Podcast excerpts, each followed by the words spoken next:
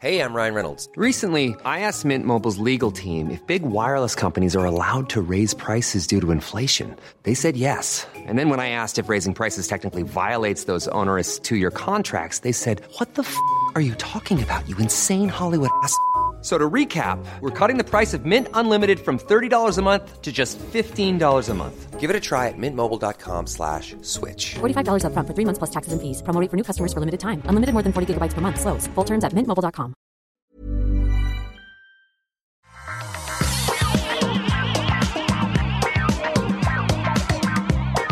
Bonjour à tous et bienvenue dans le Rendez-vous Tech, l'émission où on vous résume toute l'actu tech, internet et gadgets. Je suis Patrick Béja et aujourd'hui on va vous parler de plein de choses super intéressantes. Facebook qui réfère le cas de la déplatformisation de Donald Trump à son Oversight Board, ce qui est peut-être un précédent essentiel dans l'histoire de l'humanité, en tout cas dans l'histoire de la modération des réseaux sociaux.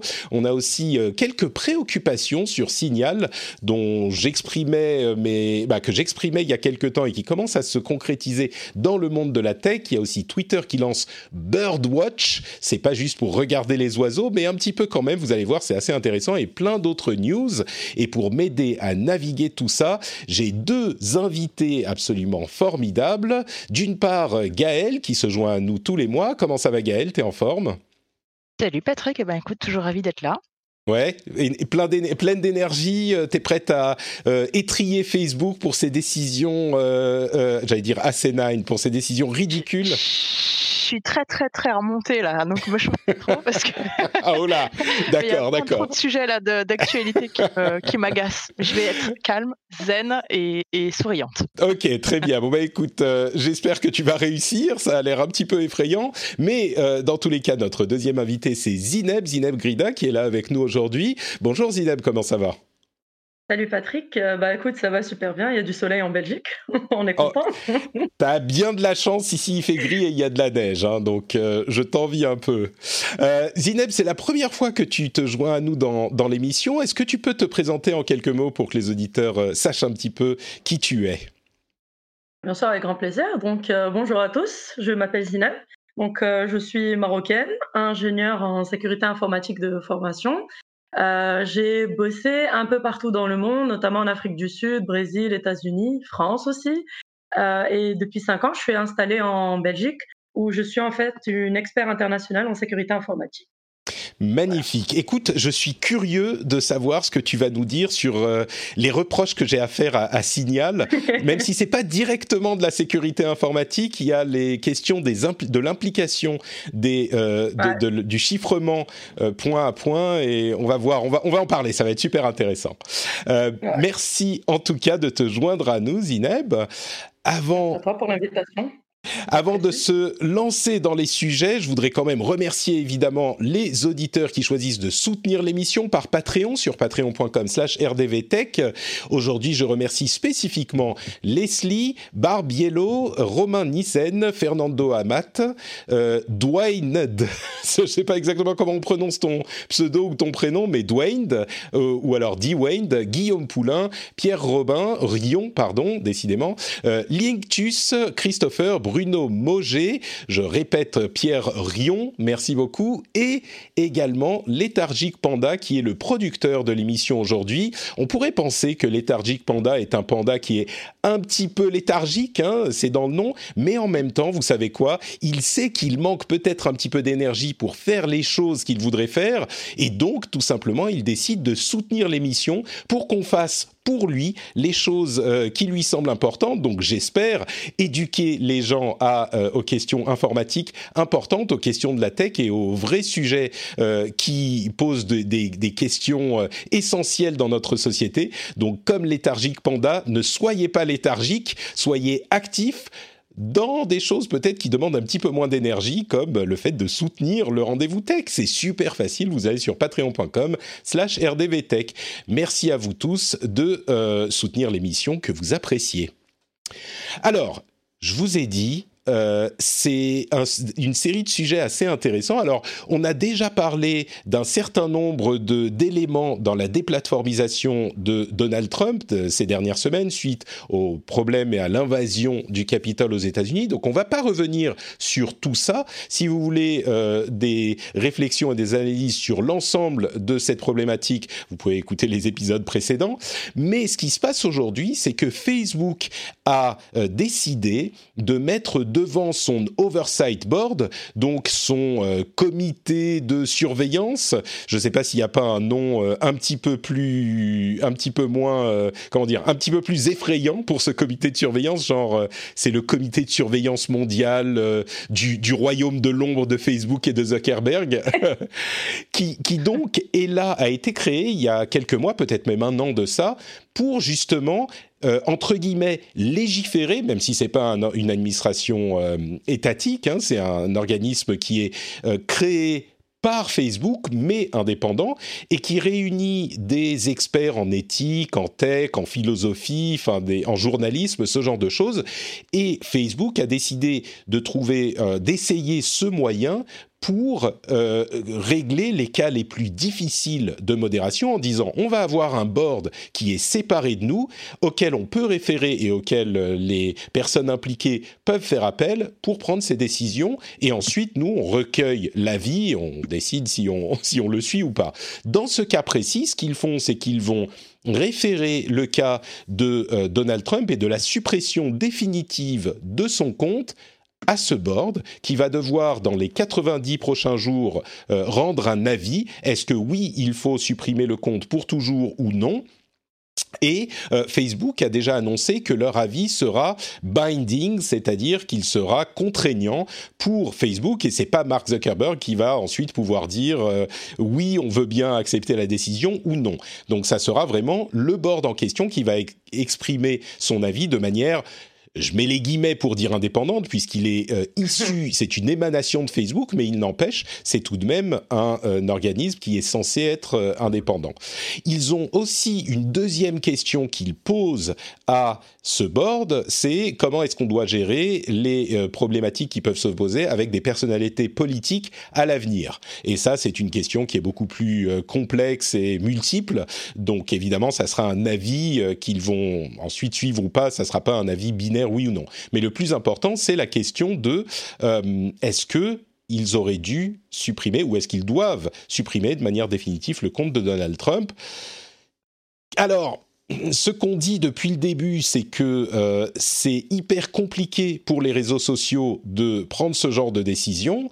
Et on a beaucoup de gens qui disent euh, vous devriez mieux faire sans expliquer exactement ce qu'il faut faire pour mieux faire. Et là, je me dis j'étais relativement positif sur l'idée de, de l'oversight board, et ça c'est exactement la pire des questions pour laquelle il a été créé. Euh, quelques mois après leur création, et eh ben ils ont déjà la pire question possible. Du coup, euh, je vous pose la question à toutes les deux. Peut-être on va commencer avec euh, Gaëlle qui était remontée, nous disait-elle tout à l'heure. Est-ce que c'est un bon moyen de faire les choses euh, dans ce cas précis ou est-ce que tu penses que c'est une erreur? Ah, déjà, je fais pas partie du board et je vais pas, je vais pas, je, vais déjà préciser que ceci n'est que mon avis et que je n'ai pas du tout euh, euh, la prétention d'avoir la, vérité ou quoi que ce soit. Euh, néanmoins, en fait, mon, vrai problème avec le sujet, effectivement, c'est qu'on parle d'une plateforme. donc effectivement, quel est le rôle d'une plateforme et qu'est-ce que ça implique derrière Et c'est surtout en fait, ça crée un, un, un, un, précédent. On appelle ça? Mmh un précédent, tout à fait. et c'est vraiment ça le problème. C'est le précédent que ça va créer. et de dire qu'une plateforme a le droit de bannir complètement quelqu'un. Alors j'ai envie de dire presque ça nous va bien pour certains qu'on bannisse Trump, mais quid de, du jour où c'est pas quelqu'un de, de de sensé qui est à la tête d'une grosse plateforme et qui prend des décisions et qui finalement décide d'empêcher et de censurer d'autres personnes parce que c'est ça l'histoire. Hein. on parle quand même de liberté d'expression, on parle de censure, on parle de démocratie, on parle de sujets tellement importants et c'est une responsabilité tellement forte que je vois vraiment pas comment ils peuvent s'en sortir. le board, effectivement, comme tu le disais, c'est la pire des, questions qu'on pouvait leur poser. après, moi, juste pour faire un, tout petit, tout, toute petite digression quand même, c'est que pour moi, cette histoire, c'est vraiment la pointe de l'iceberg. du, du, problème Facebook. Et bannir ou pas le, le, compte de Trump, j'ai envie de dire, mais ça changera pas grand-chose. parce mmh. que la vraie problématique, c'est l'algorithme de Facebook, c'est les mmh. bulles informationnelles qui créent toutes ces communautés haineuses, ces communautés violentes. c'est pas c'est pas Trump en lui-même qui crée tout ça, c'est vraiment les algorithmes derrière qui créent ces bulles informationnelles. Et c'est tout ce concept de la valeur de la vérité qu'il faut absolument remettre sur la table parce que aujourd'hui la vérité n'a plus de valeur. la valeur monétaire de la vérité n'existe plus et mmh pour Facebook elle n'existe pas parce que la vérité ça fait pas cliquer, ça n'engage pas, et donc il vaut mieux mettre en place des algorithmes qui vont plutôt aller sur des bulles informationnelles de complotisme, de buzz, de mmh rumeurs, etc., etc. Mais alors, voilà, mon, problème, il est plus là que sur la problématique de Trump. Donc j'ai envie de te dire, c'est vraiment un étendard et qu'ils le bannissent ou pas, même s'ils le bannissent, au final, j'ai envie de te dire, ils se seront couverts en disant, bah, vous avez vu, on a fait notre job. Et s'ils le font pas, bah, ils l'auront pas fait, ça sera pas bien non plus. Donc au final, désolé pour eux, mais l'un ou l'autre, ils auront tout faux quoi qu'il arrive. Donc c'est pas le vrai problème. C'est un petit peu alors c'est intéressant parce que euh, tu as tu as réussi à euh, ne pas tout à fait répondre à la question. En même temps tu dis non. Quoi qu'il arrive ils auront tout faux. Euh, c'est vrai que c'est vrai que j'ai du mal à imaginer que quelle que soit la décision elle fasse l'unanimité. Mais tu bottes en touche en disant bah le vrai problème il est ailleurs. C'est le problème de l'algorithme c'est sûr. Mais là c'est pas celui qu'on est en train d'essayer de de régler. C'est vraiment la question est-ce que on a le droit de déplatformer euh, une personnalité publique et politique.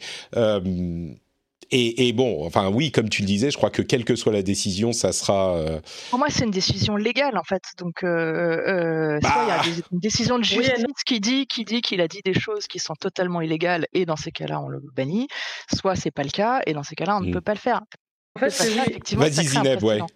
Vas-y, vas-y.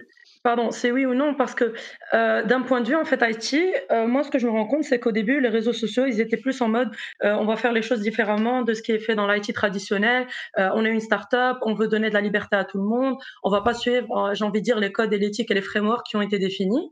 Et puis en fait Facebook plus en grandissant plus ils se sont rendus compte qu'en fait quand il y a des lois, des régulations, une manière de, de faire les choses dans le monde IT et donc pas informatique mais vraiment tout ce qui est information system, IT technologies on se rend compte que euh, il y a des gens qui ont prédit ces problèmes. Parce que pour moi, quand j'ai entendu parler du board, euh, ça m'est venu comme une évidence. Parce que quand on utilise pardon, Facebook, les gens disent toujours oui, on est sous la coupole de Mark Zuckerberg. Euh, c'est lui qui décide de ce qui est bon ou de ce qui est mauvais.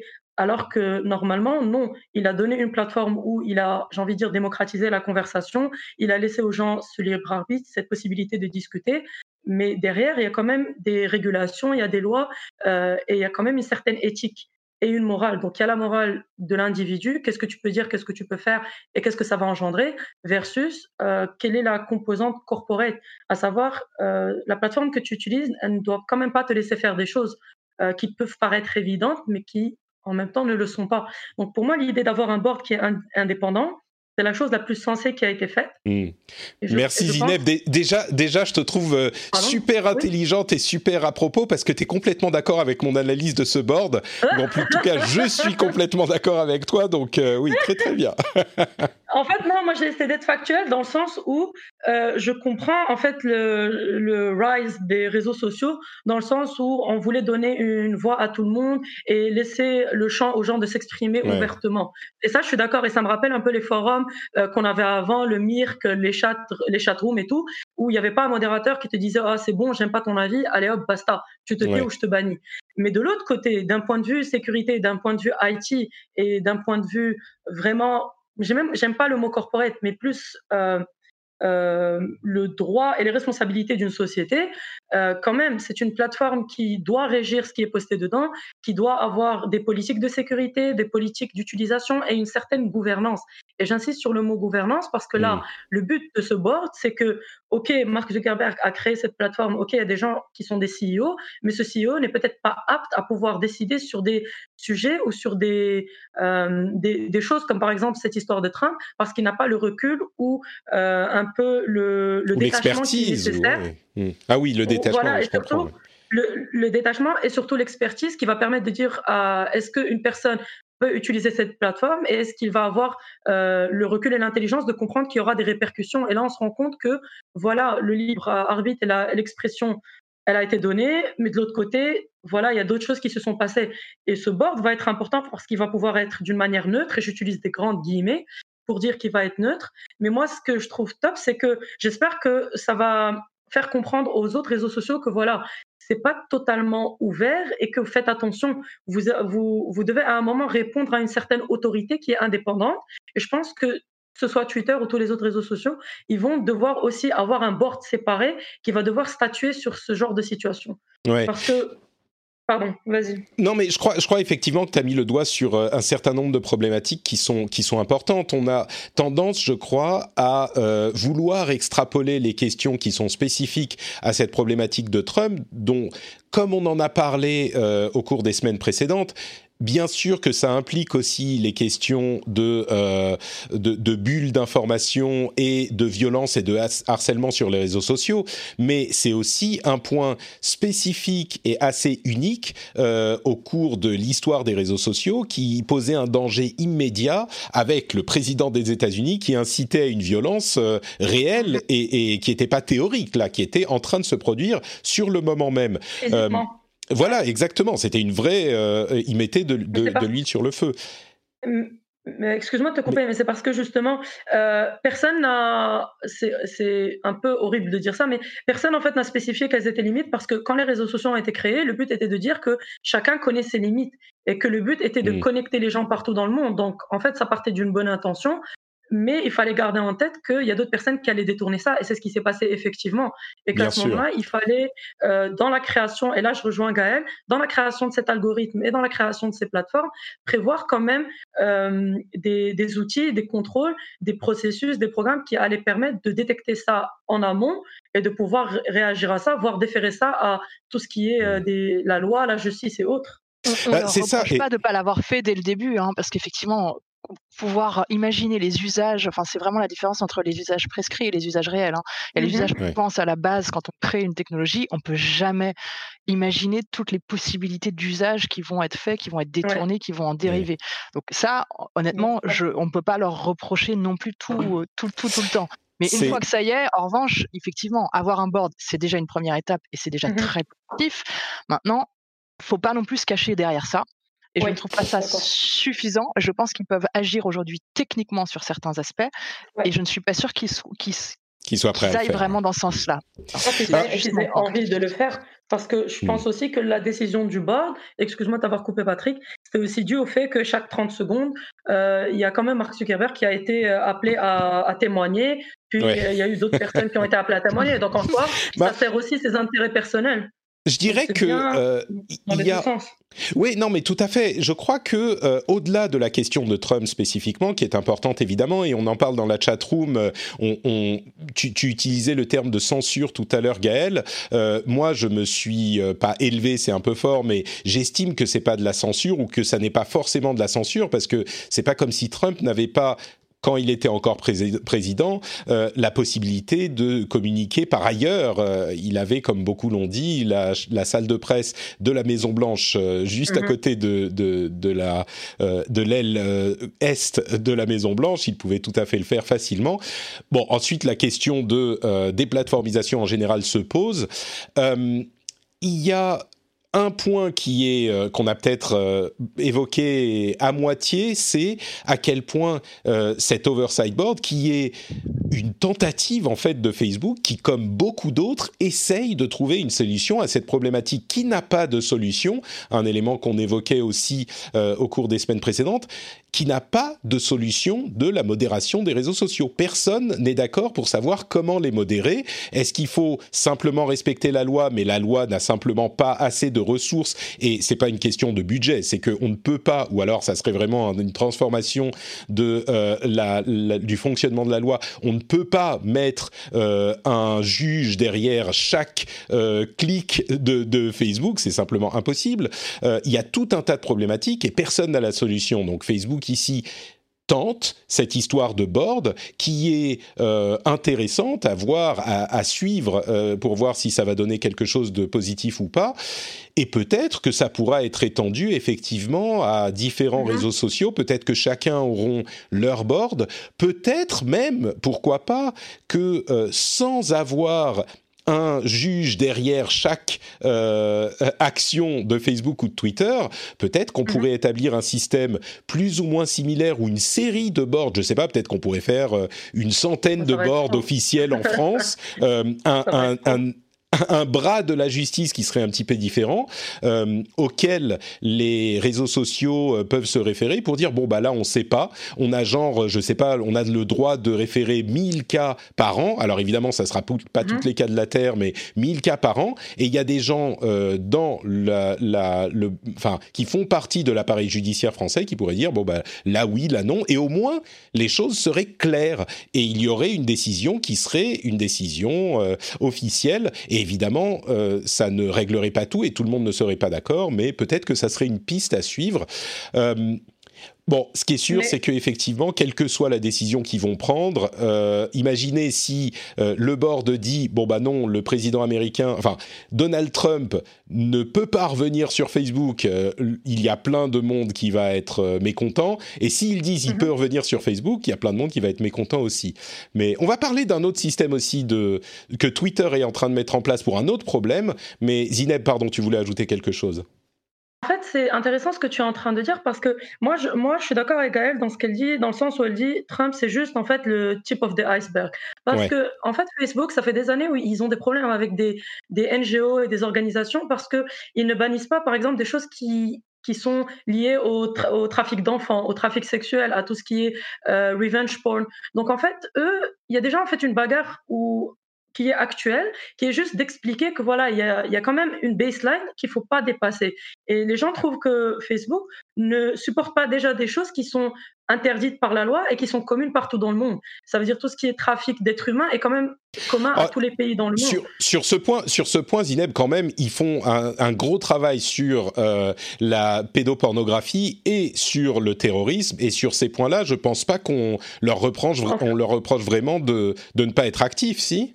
Ah, ah, si, par exemple, les, euh, les, campagnes qui sont pour euh, la protection euh, de tout ce qui est cancer du sein, il y a beaucoup de problèmes parce que Facebook ah maintenant continue de, d'interdire ce genre de poste. Même chose pour tout ce qui est cancer préventif ou les. Tu veux dire à cause des imageries, de l'image qu'on peut voir Les abortions, oui qui sont des images qui, qui, sont parfois nécessaires à montrer pour expliquer un peu aux gens l'importance de, de, la prévention. Et même chose pour tout ce qui est les IVG et autres. Donc, c'est sûr qu'on que les, on va jamais être d'accord, mais il y a quand même une baseline définie que ces plateformes doivent quand même supporter. Et ça, Mais tu sais quoi, pas le cas. Zineb, moi je vais, je vais euh, me te pousser un petit peu, euh, je vais push back sur ça, je vais pousser un petit peu dans l'autre sens parce que tu dis il y a une baseline définie qui est euh, mondiale, universelle sur la planète, et c'est pas du tout le cas sur les questions de d'avortement par exemple. Il y a des, des sujets. alors il est rare d'avoir des pays où l'avortement est totalement illégal, mais la mhm. manière dont on considère l'avortement et la, la définition de l'avortement peut changer en fonction du pays où on est. Quand je dis la définition, je veux dire à quel euh, euh, terme est-ce qu'on peut encore euh, avoir un avortement, ce genre de choses. Je ne vais pas rentrer dans les détails, mais il y a plein de sujets justement où la définition n'est pas universelle, n'est pas mondiale, et quand on dit à Facebook qu'il faudrait que vous fassiez quelque chose, là on leur demande spécifiquement de se substituer à une décision de justice euh, parce qu'ils n'agissent pas assez vite, alors que de l'autre côté on va leur reprocher de, ne, de, de, de se substituer justement à, euh, au gouvernement en prenant des décisions sans décision de justice. Et ça illustre parfaitement bien à mon sens le, le problème impossible, insoluble dans lequel est Facebook, et l'une des raisons pour lesquelles ils ont créé cet oversight board, qui est que bah, ils sont pris entre des avis différents de plein de gens, et, et c'est, enfin, franchement, c'est impossible à résoudre. Si on parle de, de la question, si on parle au-delà de la question de Trump, si on parle d'une uh-huh. question spécifique, on pourra en parler et dire bon bah sur ce point, euh, on va dire que euh, c'est de telle ou telle manière qu'il faut le traiter mais ça change à mhm. chaque point. Donc il faudrait en parler à chaque fois individuellement. Et c'est ça qui est impossible, quoi. Mais en fait, non, parce que toi, ce que tu prends, c'est d'avoir une communication individuelle et laisser le choix à tout le monde de décider sur, le, sur comment cette plateforme va gérer ça. Il faut garder en tête déjà que ce sont des plateformes qui ont été créées par des Américains pour l'usage des Américains. ça a juste été utilisé globalement, mais dans, le, dans la manière avec laquelle ça a été développé, ça suit des lois américaines. Et donc, il y a certaines lois américaines qui sont contraires à, à des lois euh, qui sont peut-être en Europe, en Afrique, en Asie mmh. du Sud. Donc là, déjà, on a un tout petit problème qu'il faut discuter. J'appelle ça tout petit problème. Oui. Bien sûr, bien sûr. non, mais tu as tout à fait raison. Parce que sinon, si on rentre dans ce débat, c'est un autre débat. Mais, relativement aux autres problèmes, il est petit. On est... ouais, voilà. Mais, mais mais déjà, en fait, moi, ce que, le point que, que j'aime beaucoup avec, comme je t'ai dit, cette histoire de bord, c'est qu'au moins, il y a une instance qui est en train de statuer et qu'on est en train de retirer cette, euh, euh, cette ouverture, pas ouverture d'esprit, ce, cette euh, décision qui est donnée au CEO de, de faire, j'ai oublié l'expression française, de, faire la pluie et le beau temps. Euh, parce qu'à un moment, moi, ce que j'ai remarqué, par exemple, sur Twitter, c'est que si moi, euh, si par exemple, toi, Patrick, tu me dis quelque chose qui m'énerve, je vais directement dire au CEO de, Twitter, oh là là, lui, il est en train de dire ça, allez hop, fais quelque chose. Ça doit pas être comme ça. Normalement, c'est euh, c'est des applications, c'est des logiciels qui doivent quand même, dans leur business requirement, dans leur programmation, avoir des choses qui sont définies. Si, si par exemple, ils détecte automatiquement des discours qui sont des incitations à la haine, des incitations à des choses. C'est pour ça que je t'ai dit, il y a une baseline qui est définie. Si ces personnes avaient fait ça, ça nous aurait déjà aidé. Oui, je suis non, mais je suis, je suis d'accord sur le principe. Le problème, c'est que dans la pratique, et je vais te donner un exemple, parce qu'on va avancer sur Twitter. Euh, il y a eu récemment il y a moins d'une semaine, euh, Twitter a euh, décidé de d'agir contre des termes qui sont péjoratifs, euh, des termes très précis, les termes de PD et Gwyn, qui sont des termes péjoratifs, euh, évidemment, pour désigner des personnes homosexuelles. Et ils ont décidé donc de supprimer ou de signaler certains tweets qui incluaient ces, euh, ces termes-là. Le problème, c'est que les termes en question ont été réappropriés de la même manière qu'on a en anglais le terme de nigger, par exemple, ou ce genre de choses, ont été réappropriés par des personnes qui font partie de ces communautés et euh, ils les utilisent de manière évidemment très différente. Donc on a des personnes homosexuelles qui vont euh, utiliser les termes PD et Gwyn comme euh, un petit peu pour les reprendre et les utiliser de manière forte pour comment dire pour affirmer leur identité. Et donc ils se sont retrouvés, il et elle se sont retrouvés pris dans cette euh, euh, dans cette euh, dans cette oui dans cette spirale dans cette série de suppression de tweets et de signalisation alors que ils l'utilisaient de manière positive pour eux. Mais comment comment pouvoir, tu vois, si même à ce niveau-là, on ne réussit pas à avoir des règles qui s'appliquent à tout le monde, comment même pouvoir euh, rentrer dans les questions de, euh, on va réussir à appliquer des règles euh, identiques dans tous les pays, alors que d'ailleurs, les, les, à mon sens, les réseaux sociaux n'attendraient que ça d'avoir des règles, des règles claires, au moins sur dans certains pays. Donc c'est juste un exemple, mais ça illustre bien. Mais en fait, ton exemple est, euh, euh, ce que j'appelle moi la théorie de Voldemort. C'est comme ça que je l'appelle. D'accord, vas-y. Voilà, la théorie de Voldemort, c'est parce que si tu regardes Harry Potter, euh, ouais, mais parce que si tu regardes Harry Potter, dès que quelqu'un dit Voldemort, on te dit Chut, faut pas le dire, faut pas le dire. Mhm.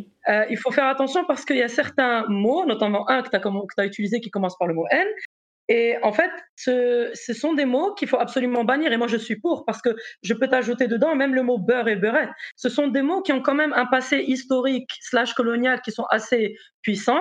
Même les deux autres mots que tu as utilisés, certes, peut-être ils sont utilisés péjorativement, mais c'est des, des, mots qui ont porté atteinte à des communautés. C'est des mots qui sont assez puissants, qui, ont, qui font du mal.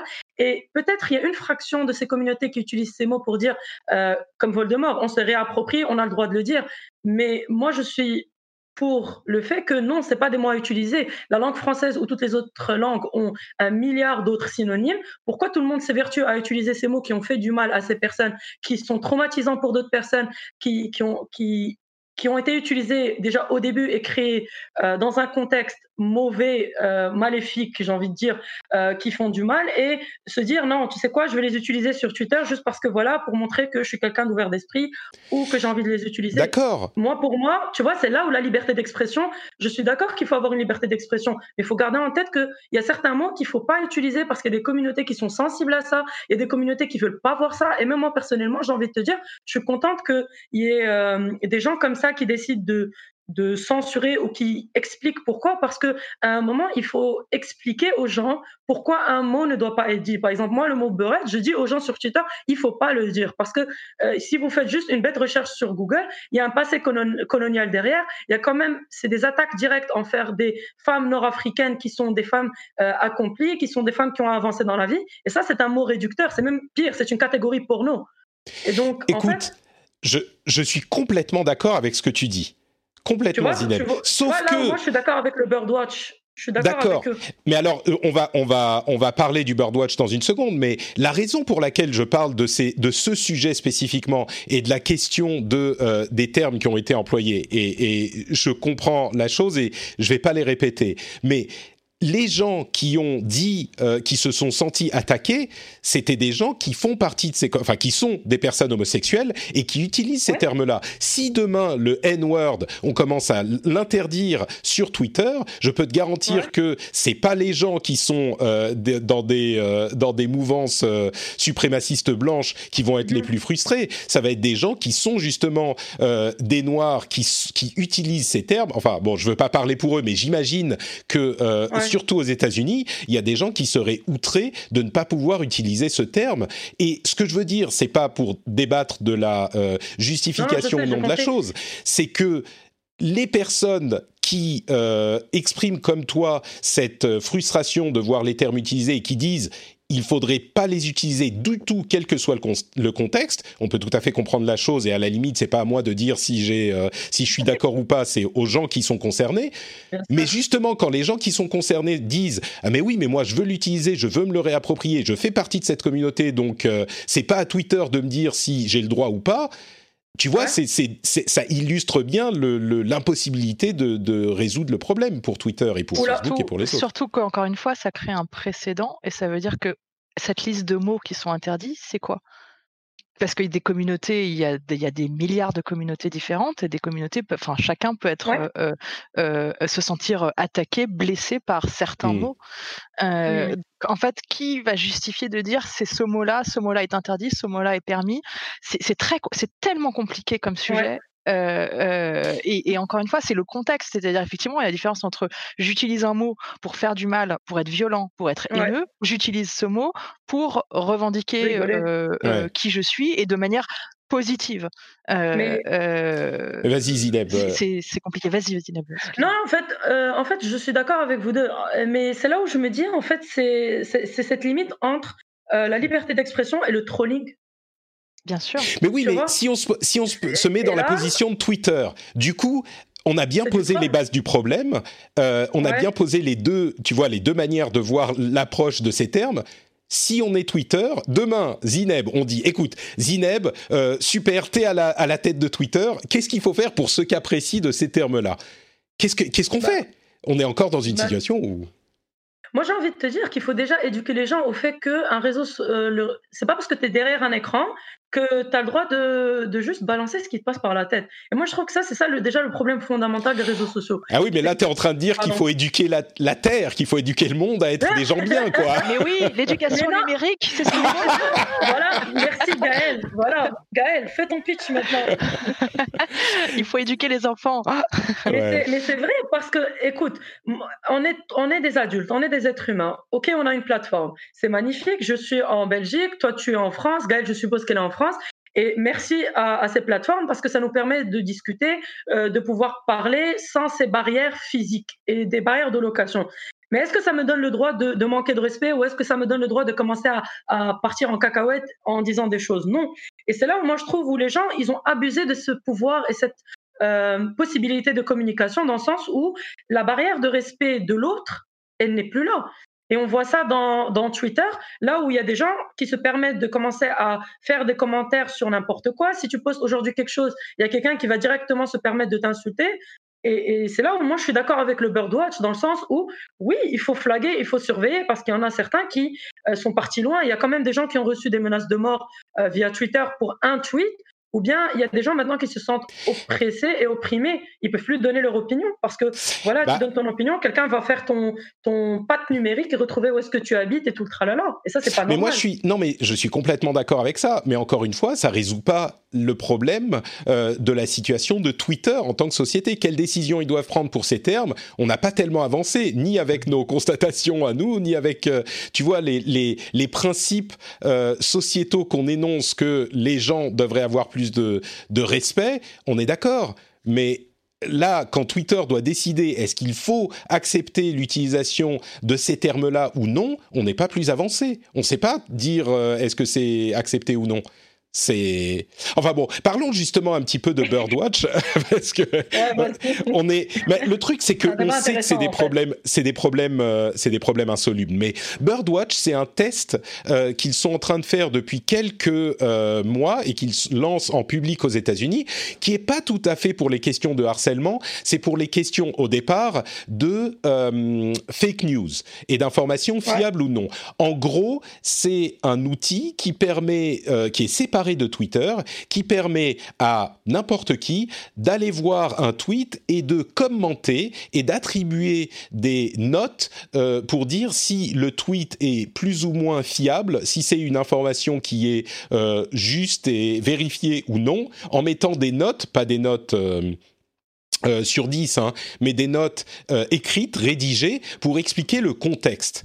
Et du coup, on a toute une série de systèmes qui est à la limite euh, comparable peut-être à celui de, de Reddit, mais un petit peu plus poussé, où euh, les tweets pourraient être évalués en fonction des euh, signalements et des notes que vont donner les différentes personnes, et même les notes elles-mêmes peuvent être notées, les notes écrites peuvent être euh, notées pour dire si elles sont euh, utiles ou non, de manière à ce Ouais. que on ait du contexte. Quand on lit un, on lit un tweet, on peut avoir immédiatement euh, les notes les mieux notées qui donnent du contexte à ce tweet, de manière à avoir un petit peu plus d'explications sur ce que dit le tweet. Alors évidemment, on peut tout de suite imaginer que ce genre d'outil peut être euh, euh, utilisé de manière détournée pour, au contraire de son intention, faire en sorte que les choses qui sont justes et qui ne sont pas des fake news sont décrites comme des fake news par les gens qui vont contre. Donc on peut tout à fait détourner ce genre d'outil. Mais je me demande si c'est pas quand même euh, quelque chose à tester et puis voir si ça fonctionne ou pas. Il sera temps dans euh, six mois, un an, soit de l'améliorer, soit de l'abandonner si ça fonctionne pas. Mais c'est encore un outil pour les questions de fake news qui peut être intéressant à, à tester. Euh, Qu'est-ce que vous en pensez, euh, Zineb? Tu avais l'air de penser que c'était peut-être une, euh, une bonne idée. Tu le mettais dans le contexte du, du harcèlement avec les, les questions de signalement. Là, on parle plus vraiment de la question des fake news, mais est-ce que tu crois que ça peut marcher ou que c'est c'est voué à être détourné et mal utilisé aussi?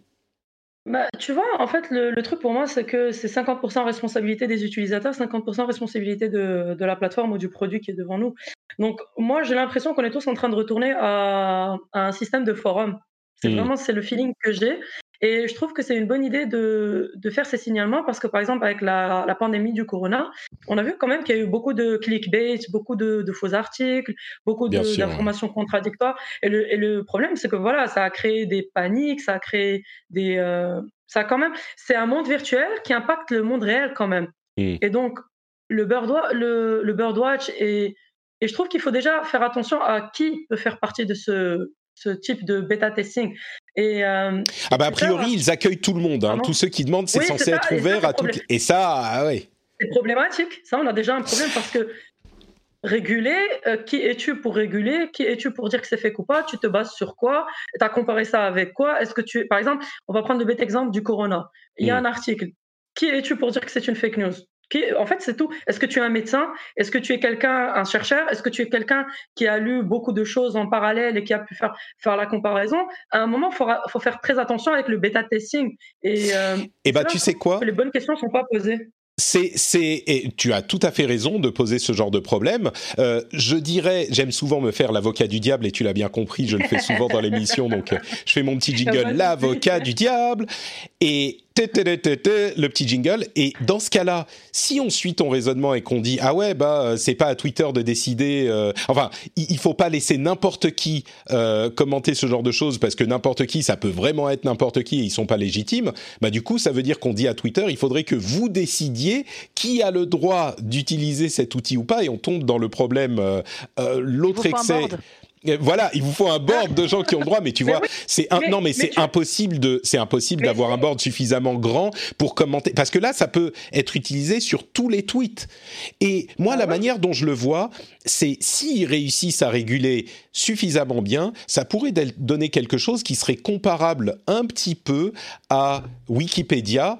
Euh, alors évidemment, c'est pas la même chose parce que ça serait pas, ça serait sur tous les tweets, mais sur les tweets qui commencent à gagner un petit peu de popularité, on pourrait voir des gens qui sont dans ce genre de démarche, euh, qui sont plus ou moins fiables et qui ont une certaine renommée, qui viennent donner du contexte. Et d'ailleurs, quand les, euh, le contexte qui est donné et euh, noté mieux par les utilisateurs, et eh ben ces personnes-là vont avoir plus de légitimité et vont apparaître plus haut dans les dans les notations. Et évidemment que ça peut être détourné. Évidemment que ça va. va euh, popularité. Bah, un petit peu, un mais c'est pas évidemment ça peut être détourné, c'est évidemment ça va être détourné. Oui, je croyais que c'était. mais ce que je veux dire, c'est que il y a évidemment des gens qui vont qui vont pas croire à ce genre de choses. Il y a bien sûr des cas où on va pouvoir montrer, à ah, mes regarde ce tweet, euh, il y a n'importe quoi qui a été dit et la premier, le premier commentaire sur le tweet, c'est euh, encore plus n'importe quoi. Mais c'est déjà ce qui est en train de se passer sur Twitter. Et je pense qu'il peut y avoir aussi, si on voit euh, en France par exemple, il y a des organisations comme euh, Check News, enfin maintenant un petit peu toutes les, tous les, euh, toutes les rédactions ont des cellules qui sont dédiées à la vérification d'informations.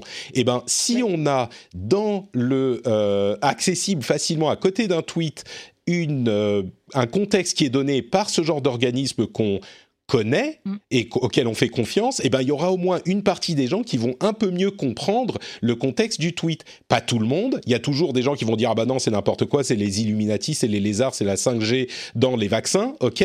Mais il y aura aussi des, une partie des gens qui pourra être informée et qui va voir un truc auquel ils font confiance et qui va se dire bon bah là euh, ok je, je, comprends mieux ce que ça veut dire et je lui fais euh, je, je, je, fais plus ou moins confiance à cette euh, à ce, tweet. Bah, c'est ce qu'ils font déjà un petit peu hein, quand il y a les signalements et quand ils, mettent leur label euh, euh, sur. Enfin, c'est ce qu'ils font déjà. Mais là, hein. ça serait crowdsourcé en quelque sorte. Ouais, Zineb il y a un problème fondamental parce que là, toi, tu, on dirait que tu es l'avocat du diable dans le sens où tu penses que c'est normal que Twitter devienne la source d'information. Moi, déjà, j'ai un problème avec ça parce que le produit qui est vendu par Twitter, c'est juste un moyen de communiquer. C'est, tu peux écrire aléatoirement ce que tu veux. C'est-à-dire, aujourd'hui, j'ai mangé une pomme, bah, je tweet, j'ai mangé une pomme. Pourquoi on est en train de demander à un produit qui était là juste pour juste blablater aléatoirement, de devenir un référent à une source d'information? Techniquement, il faut éduquer les gens dans le sens où il faut se dire, si tu as besoin d'une information, va au moins chez un journaliste, va dans les journaux là où déjà on fait des recherches appuyées, il y a les sources qui sont là. Là, on est en train de demander à une personne lambda qui est peut-être assise dans un café, qui a tweeté en disant aujourd'hui le corona a disparu, euh, tu es en train de, responsabiliser cette personne et de le rendre accountable d'une information que lui-même, peut-être qu'il était juste assis, il l'a posté comme ça. Et c'est là où moi je trouve que l'éducation numérique que, euh, que Gaël défend et que elle est nécessaire. À un moment, il faut refaire l'éducation des gens dans le sens où, faites attention, c'est un réseau social. Le but est de communiquer, le but, est de discuter de sujets communs. Ok, on est d'accord sur des choses. Il y a des lois qui régulent ces réseaux sociaux, il y a des lois qui existent par rapport à ça. Il y a toujours des lois qui sont en cours d'écriture, mais c'est en aucun cas, ça ne doit être en aucun cas une source d'information fiable pour une personne lambda. C'est surtout ça, écoute, je trouve.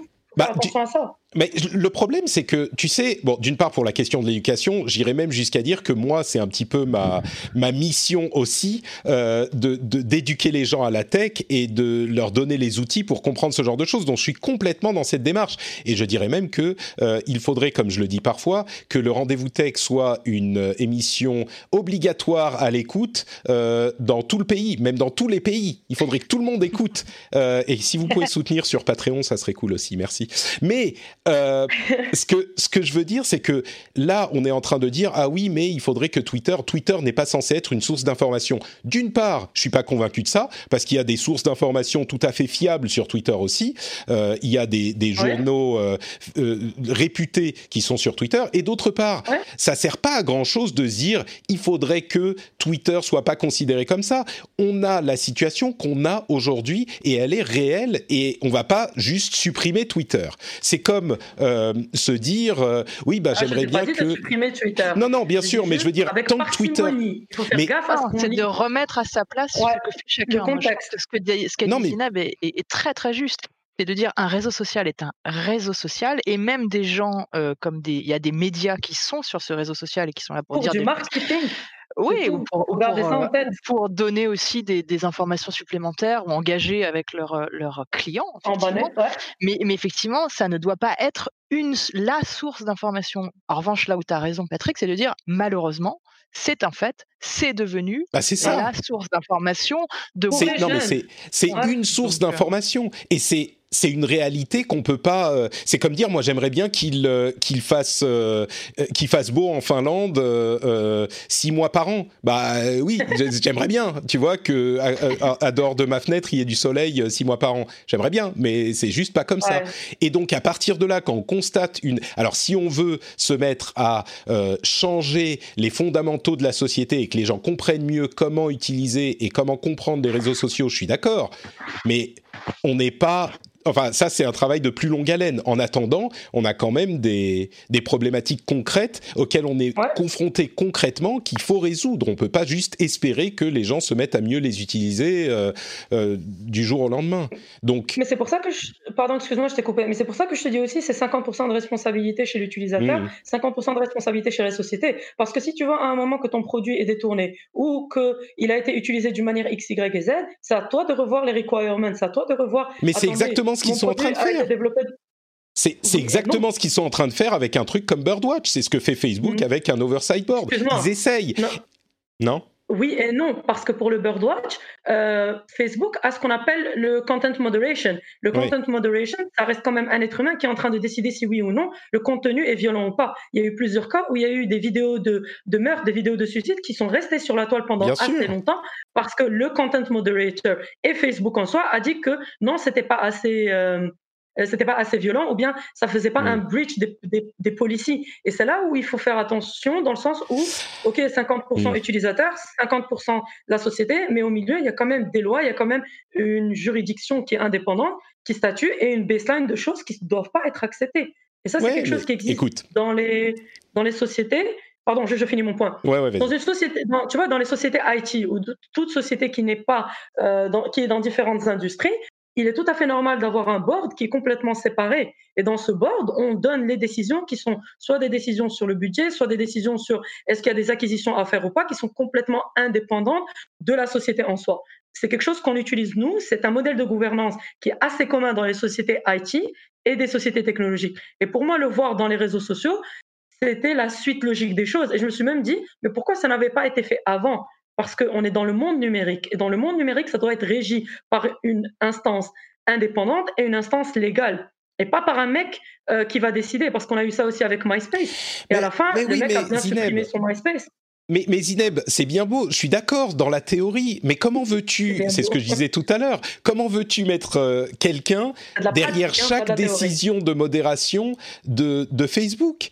Comment veux-tu mettre un juge derrière chaque décision de modération de Facebook? On est en train de s'écarter de la question de Birdwatch, mais, mais c'est pas possible. pas, c'est pas, c'est pas un juge. En fait, si c'est possible, parce que c'est là où le rôle des politiques de sécurité, les, euh, les politiques de sécurité, tout ce qui est des procédures sont déjà définies. Là, on est en train de dire à Facebook, faites attention, faites une révision de votre baseline, de ce qui est quelque chose d'acceptable et de d'inacceptable et qui est commun partout dans le monde. Et ça, excuse-moi, c'est des choses qui peuvent être faites. Quand Mais on non, parle d'incitation à la écoute, haine ou autre, Excuse-moi, excuse-moi Zineb. Je suis, je suis désolé, je suis désolé, je peux pas te laisser dire ça. C'est pas vrai qu'il y a des, des c'est pas vrai qu'il y a ce non, genre de, de, de sujets qui sont communs partout dans le monde. On a des euh, sujets qui sont absolument tabous en France ou en Allemagne par exemple, qui sont euh, dont on ne peut pas parler, qu'on ne peut pas dire, que l'on peut dire aux États-Unis. Euh, quand on parle d'incitation à la haine, il y a certaines choses qu'on peut dire chez nous, qu'on peut, qu'on peut, pardon, qu'on ne peut pas dire chez nous, qu'on peut dire aux États-Unis. Et inversement, chez, aux États-Unis, où ils sont beaucoup plus puritains sur la nudité, il y a des choses qu'on peut montrer chez nous et euh, des choses qu'on ne peut pas montrer euh, là-bas. Et c'est c'est pas des choses anecdotiques parce que comme tu le disais, ça peut toucher à des sujets importants comme la question de, de la prévention du cancer du sein ou ce genre de choses, ou même des questions de d'art ou ce genre de choses. Donc oui, il y a des choses qui sont universelles et quand c'est le cas, on parle de terrorisme et de pédophilie généralement. Bah généralement c'est relativement bien géré, mais à côté de ça, il y a plein de choses sur lesquelles on n'est pas d'accord, qui sont qui nous qui nous outrent ici et qui sont acceptables là-bas et inversement. Selling a little or a lot? Shopify helps you do your thing however you cha-ching. Shopify is the global commerce platform that helps you sell at every stage of your business. From the launch your online shop stage to the first real life store stage, all the way to the did we just hit a million orders stage. Shopify is there to help you grow. Shopify helps you turn browsers into buyers with the internet's best converting checkout. 36% better on average compared to other leading commerce platforms because businesses that grow grow with Shopify. Get a $1 per month trial period at shopify.com/work. shopify.com/work. Mais la solution est là, mais en fait, toi quand tu le présentes, j'ai l'impression que tu le présentes comme étant impossible à régler. Moi, j'ai envie de te dire d'un point de vue technique, IT d'un point de vue de développeur, bien sûr que si. Tu peux mettre juste des filtrages sur la localisation et puis dire, par exemple, pour ce pays ou cette localisation, voilà tout ce qui est à bannir parce que c'est lié à cette géolocalisation. Et ça, c'est faisable parce que chaque pays a développé quand même des lois qui sont liées aux réseaux sociaux. Il y a chaque pays qui a des lois numériques et il est tout à fait possible de euh, adapter le produit à ça. Facebook a le choix soit d'adapter selon la géolocalisation, et je pense qu'ils ont déjà commencé à faire, ou bien chaque pays peut décider de faire ça. Par exemple, au Moyen-Orient, il y a une alternative à Facebook. Au Maroc, il y a d'autres alternatives à Facebook, la Chine aussi, et qui ont fait ça par rapport à, comme tu dis, la sensibilité de la communauté, de la société et du pays à certains sujets versus d'autres. Et ça, je suis aligné avec Alors, eh ben écoute, dans ce cas, je vais te donner un autre exemple. On est en train de partir sur des questions théoriques sur les réseaux sociaux, mais c'est intéressant. Je vais te donner un autre exemple. tu te souviens peut-être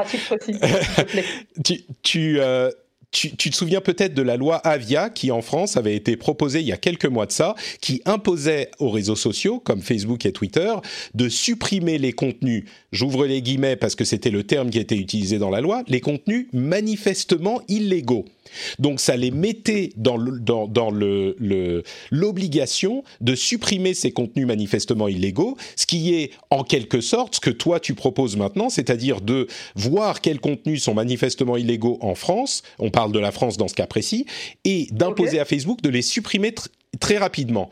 Et cette loi a été retoquée par le Conseil constitutionnel et vivement critiquée par les défenseurs des libertés parce que justement, elle les mettait en position de décider, euh, de prendre des décisions qui auraient dû, euh, selon eux, être réservées aux instances euh, juridiques. Et donc, la loi qui avait été proposée, qui a été devant le, le, Parlement, a été rejetée pour cette raison. Donc, cette solution que tu proposes, qui est de d'imposer aux réseaux sociaux de supprimer les contenus illégaux de manière plus efficace qu'ils ne le font aujourd'hui, a été rejeté par les gouvernements euh, et par l'opinion publique, on va dire. Moi, je trouvais que c'était peut-être quelque chose d'intéressant à tester, mais clairement, bon, euh, on se réfère au Conseil national du numérique qui a dit euh, que mhm. c'est, ou la CNIL, je sais plus, au Conseil constitutionnel qui a dit non, non, ça, ça passe pas.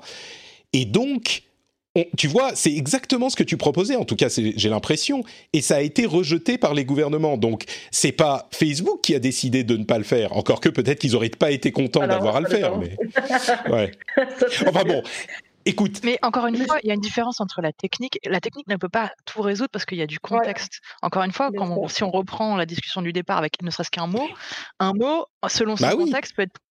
Il change le, le, aujourd'hui, il me semble que les intelligences artificielles sont pas suffisamment poussées, en tout cas, pour, pour y, y, y, y, comprendre vraiment tout le contexte. Donc déjà, ça, c'est ultra compliqué.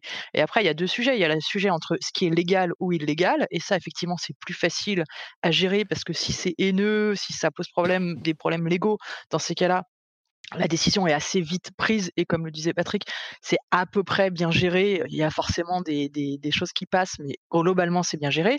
La, la Mmh. problématique, elle se situe surtout justement là où, où les gens ne sont pas d'accord. Et c'est d'ailleurs généralement ces postes-là qui Bah, bien sûr, oui. beaucoup de, beaucoup de c'est ça, c'est là où on est justement sur cette espèce de ligne euh, entre les deux où il y a des gens qui vont pas aimer, il y a des gens qui vont aimer. C'est là où ça se, ça généralement ça se chamaille pour dire ça gentiment. Ouais. Euh, euh, mais, mais et c'est là où, où ça pose problème. Alors après, moi j'aimais bien ton idée de dire quand ça a une certaine volumétrie et que ça prend de l'ampleur, c'est peut-être là où effectivement euh, peut-être qu'on devrait mettre un, un seuil pour dire attention là il faut vraiment euh, regarder ce poste-là de plus près parce que ça prend de l'ampleur et dans ces cas-là mettre des experts dessus euh, pour dire eh ben là voilà les ex- voilà ce que disent les experts. Et effectivement un peu à la Wikipédia qu'il y ait des utilisateurs ou des tu sais dans, sur Wikipédia quand c'est vraiment loqué, il y a le petit cadenas, on sait que c'est une ouais. information qui vient euh, ou, ou d'un expert ou d'un et ça pourrait être effectivement des comptes euh, loqués qui ont des qui ont le droit de faire des commentaires ou des avis euh, beaucoup plus euh, légitimes entre guillemets quoi. Bon. Je crois qu'on n'aura malheureusement On pas résolu le. problème. Hein. On n'a pas résolu le hein. problème. A- je vais lire un commentaire. C'est sûr. On peut créer un nouveau réseau social sinon je vous propose. Ouais, je suis pas sûr. Ouais, Bah, bah, écoutez, hein. je vais, je vais arriver, je vais arriver à, à- à un sujet qui est connexe, mais avant ça, je veux lire le commentaire de, de Sunims euh, dans la chatroom qui nous dit qu'il existe un mème euh, qui fait référence euh, au problème dont on parlait sur les réseaux sociaux. Il dit l'internet a fait à nos parents ce que nos parents pensaient que les jeux vidéo nous feraient, et je trouve ça tout à fait juste. C'est exactement ce qui s'est passé avec ces histoires de Bon complotisme et de bon. Euh, le, dernier sujet que je voulais évoquer dans nos sujets principaux, mais on a passé beaucoup de temps, c'était super passionnant, mais je vais quand même évoquer celui-là. C'est la question de Signal. Euh, Signal est l'un des euh, outils de communication de communication privée qui est les plus populaires, surtout depuis qu'il y a eu des, des soucis avec différents autres outils. Je ne vais pas rentrer dans les détails, mais Signal, Telegram et tous ces outils vantent leur utilisation euh, avec un chiffrement point à point complet, un end-to-end encryption qui est vraiment impossible à euh, casser par les autorités ou par qui que ce soit. Donc quand vous envoyez un message, vous recevez euh, le message, enfin votre destinataire reçoit le message et seul lui pourra le lire. Le fait de les hacker n'est, alors, euh, selon le système, pas possible. Et il y a de plus en plus de préoccupations qui commencent à se faire jour euh, par rapport à ces outils qui, il y a encore quelques mois, ou je dirais un an, euh, je dis point à point, mais on me signale dans la chatroom qu'effectivement c'est bout en bout. Euh, mais donc ces outils sont défendus, et on les a défendus même dans cette émission à de nombreuses reprises, en disant que le chiffrement était extrêmement important pour euh, éviter la surveillance de masse et que à chaque fois que les autorités demandaient une backdoor, un accès euh, privilégié à ces réseaux et pouvaient euh, casser le chiffrement, la réponse qu'on leur euh, donnait était si vous, vous avez un accès privilégié, ça veut dire que cet accès privilégié est inclus dans le système et que donc forcément, à un moment, quelqu'un d'autre pourra avoir accès à ce, euh, cet outil également. Et ça s'est vérifié à de nombreuses reprises.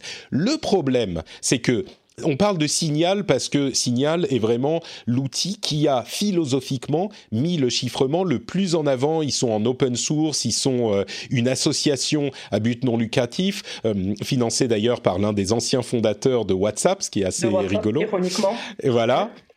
Euh, et donc, le, le, le problème, c'est que maintenant que de plus en plus de réseaux sociaux commencent à être euh, euh, à, être, bah, à mettre dehors des, des gens dont le discours est inacceptable, il n'est pas du tout impossible que euh, ces gens-là se, euh, se, comment dire, se rabattent sur Signal. Euh, et d'ailleurs, certains employés de Signal ont commencé à dire que ça devait être quelque chose qui devrait être pris en compte par le développement, parce que si jamais ils commencent à communiquer, à avoir des, groupes, il, peut y avoir des groupes jusqu'à 1000 personnes, je crois, ou plusieurs centaines de personnes sur Signal, et ils continuent à ajouter des fonctionnalités qui les rapprochent d'outils comme WhatsApp ou même comme des réseaux so- que des réseaux so- sociaux, et ben si ces groupes commencent à se rapatrier sur Signal, et ben là, on n'aura plus aucune, aucun moyen de euh, surveiller ce qui s'y dit, de surveiller ce qui s'y passe, et ce chiffrement euh, bout à bout, bout en bout, qu'on vantait même dans cette émission il y a encore quelques mois, peut commencer à poser des problèmes parce que ça devient une sorte de euh, de, de, Twitter euh, complet. Alors c'est pas un réseau social, hein, c'est vraiment des discussions de groupe, mais ça devient des groupes complètement fermés dont le chiffrement rend impossible la surveillance, complètement impossible. Et du coup, on commence à se poser des questions sur le chiffrement bout en bout. Et à mon avis, c'est des questions qui se posent de manière tout à fait légitime. Et je suis curieux du mmh. coup, euh, toi qui es très technicienne, Zineb, euh, qui j'imagine comme comme nous, enfin tu, tu, tu connais en tout cas ces, ces sujets, euh, et, et, avec ton travail sur la sécurité, qu'est-ce que tu penses de cette nouvelle préoccupation qui, euh, enfin je dis nouvelle, mais plein de gens en parlaient peut-être depuis longtemps, mais là on la regarde sous un nouveau jour. Qu'est-ce que tu penses de cette préoccupation? Est-ce qu'on panique là, ou est-ce que c'est vraiment une chose sur laquelle il faut, à laquelle il faut faire attention? Pour être honnête avec toi, moi, depuis qu'il y a eu euh, le, le boom de l'information de WhatsApp, j'ai eu beaucoup d'appels, beaucoup de personnes, euh, des amis du Maroc, en France, qui m'ont dit euh, mais qu'est-ce qui se passe et qu'est-ce qui se passe? Et en fait, je me suis juste rendu compte que c'était un effet de masse dans le sens où le chiffrement end-to-end a été offert aussi par WhatsApp. La seule différence qu'il y a entre Signal et WhatsApp, c'est que Signal, il est en train d'enregistrer les informations au niveau de l'appareil, et que WhatsApp le store dans le cloud. Ça, c'est un. Et de deux, il faut aussi faire attention lorsqu'on installe une application dans son téléphone aux default settings. Et ça, c'est quelque chose, j'essaie de, toujours le dire aux gens, c'est quand vous installez une application, directement aller dans les paramètres et checker qu'est-ce qui est coché par défaut. Parce que malheureusement, dans, quand on est en train de développer une application, par défaut, on dit qu'il faut collecter toutes les informations, que ce soit géolocalisation, euh, des appels, des SMS, blablabla et tout. Et il y a des choses qui ne sont pas obligatoirement nécessaires. Donc moi, ce que je conseille toujours aux gens, c'est aller aux paramètres déjà, désactiver tout ce qui est par défaut, et après, tu peux toujours checker. Si vous êtes en train d'utiliser WhatsApp juste pour des conversations lambda et que vraiment, honnêtement, moi j'ai ressenti ça comme étant euh, juste un effet de masse. Personnellement, mmh. j'ai encore WhatsApp. Parce que je me suis dit, si j'ai, si Instagram, si j'ai Facebook, je suis juste en train d'être une hypocrite. Parce que j'enlève WhatsApp, oui, j'ai Instagram et Facebook. Bah, c'est un moment, je, je, me suis dit, attends, tu te fous de toi-même, tu es en train de te foutre de ta gueule. Et j'ai pas, j'ai installé Signal parce que j'ai des amis qui, qui sont très sensibles à ça, qui m'ont dit, non, non, non, installe Signal. Ok, pas de souci, je mets Signal. Mais après, tout ce qui m'intéresse, c'est, attends, est-ce que Signal est en train de stocker mes données ou pas? Les données sont stockées dans mon téléphone. Mais si demain mon téléphone est volé, la personne a quand même accès à mes données. Bah, disons que, disons que là, oui, si, on parle de manière très ciblée, c'est sûr, mais le problème de WhatsApp, c'est qu'ils appartiennent à Facebook et que euh, ils peuvent utiliser les données. Les messages, pardon, sont chiffrés de bout en bout, mais les métadonnées, elles, ne le sont pas et, et, peuvent être utilisées. En théorie, il y a toute cette euh, problématique qui est en train de se poser, peuvent être utilisées également par Facebook. Mais là, c'est un autre problème dont on parle. C'est la question du chiffrement et de la force du chiffrement qui euh, fait en sorte que les utilisateurs peuvent dire absolument ce qu'ils veulent euh, sur ces outils et en particulier sur Signal qui, comme on le disait, est, est prévu pour et est une, euh, une euh, association à but non, lucratif, pardon, but non lucratif, qui peut offrir un, un havre de, de, paix ou de chaos à euh, bah, des extrémistes, des terroristes, des, des, ou même pas des terroristes, on, on, à des suprémacistes de, de tous bords ou des suprémacistes blancs ou, ou d'autres. Et, et maintenant qu'ils ne sont plus les bienvenus sur les plateformes où on peut les voir, est-ce qu'on ouais. ne doit pas craindre que Signal ne devienne leur, euh, leur euh, refuge? C'est ça la, la grande parce question. Que, ouais. Comme tu le disais, Signal n'est pas un réseau social, donc ils peuvent pas euh, euh, aller chercher plein de monde. Il faut qu'ils se connaissent déjà entre eux pour pouvoir euh, créer un groupe. Euh, donc c'est pas c'est très différent d'un réseau social. Après, est-ce qu'il n'y avait pas déjà Non, mais tu peux. Excuse-moi, je précise. Sur non, Signal, ils ont récemment ajouté une fonctionnalité qui te permet de partager avec un lien, euh, ouais. un, un, lien vers une chatroom. Ah, je l'avais euh, pas vu cela. Pardon. Ouais. Et donc tu peux diffuser ce lien euh, dans enfin, sur les réseaux sociaux et puis ensuite euh, récupérer les gens comme ça. Il n'y a pas une limite de, de certainement sur limite sur de 8 personnes, je crois. Il y a- 8 ou 10 personnes, si je me rappelle bien. Dans, dans les chatrooms, je crois qu'il y a plus de monde, peut-être pas sur Signal, mais c'est vrai qu'il y a des moyens de mitiger ce genre de choses. Il y a WhatsApp, c'est pas tout à fait la même chose, mais WhatsApp en Inde, par exemple, a limité le nombre de fois qu'un message pouvait être euh, forwardé, qu'un message pouvait être transmis, euh, un Ouais. message ou une news ou un article, de manière à ce que les fake news ne se diffusent pas trop. Ils ont vu que ça marchait un petit peu pour surtout la chaîne. limiter Hein. ça. mais- Je sais pas si toi, tu as eu la chaîne, mais moi, c'est les chaînes euh, partagées vers 20 personnes. Je supportais plus à un moment. C'est un classique, ça. contente. Ah là Ouais, là, mais- c'est ça, mais- Pour moi, il faut, il faut dissocier deux sujets. C'est-à-dire qu'il y a un sujet qui est effectivement cette espèce de, de, de, de mouvement moutonnier de tout le monde qui quitte euh, euh, WhatsApp. Ils savent même pas pourquoi ils quittent WhatsApp. Ouais. euh, pour aller sur pour Signal parce qu'ils pensent que leur conversation sur WhatsApp est tellement importante avec tout ce qu'on se raconte d'absolument extraordinaire. Enfin, moi, la première hein, sur WhatsApp. Ah, mais je te moi, dis- si- ouais, venez voir mes conversations, euh, vous Non, mais hein. WhatsApp est chiffré. On parle, on parle, un sujet, je le fais volontairement. on parle vraiment euh, des euh, métadonnées hein, pour mais, WhatsApp. parce oui, que- oui, non, mais, Mais- en fait, mais- c'est surtout que les gens en général qui sont les plus remontés sur ce sujet-là sont ceux qui publient le plus de choses sur Facebook ou Instagram. C'est pas faux. À fait raison, euh, de dire que c'est effectivement, ne soyons pas hypocrites. Après, il y a un problème qui est un autre problème que tu, que tu évoques, euh, Patrick, qui est le problème des, des- du terrorisme.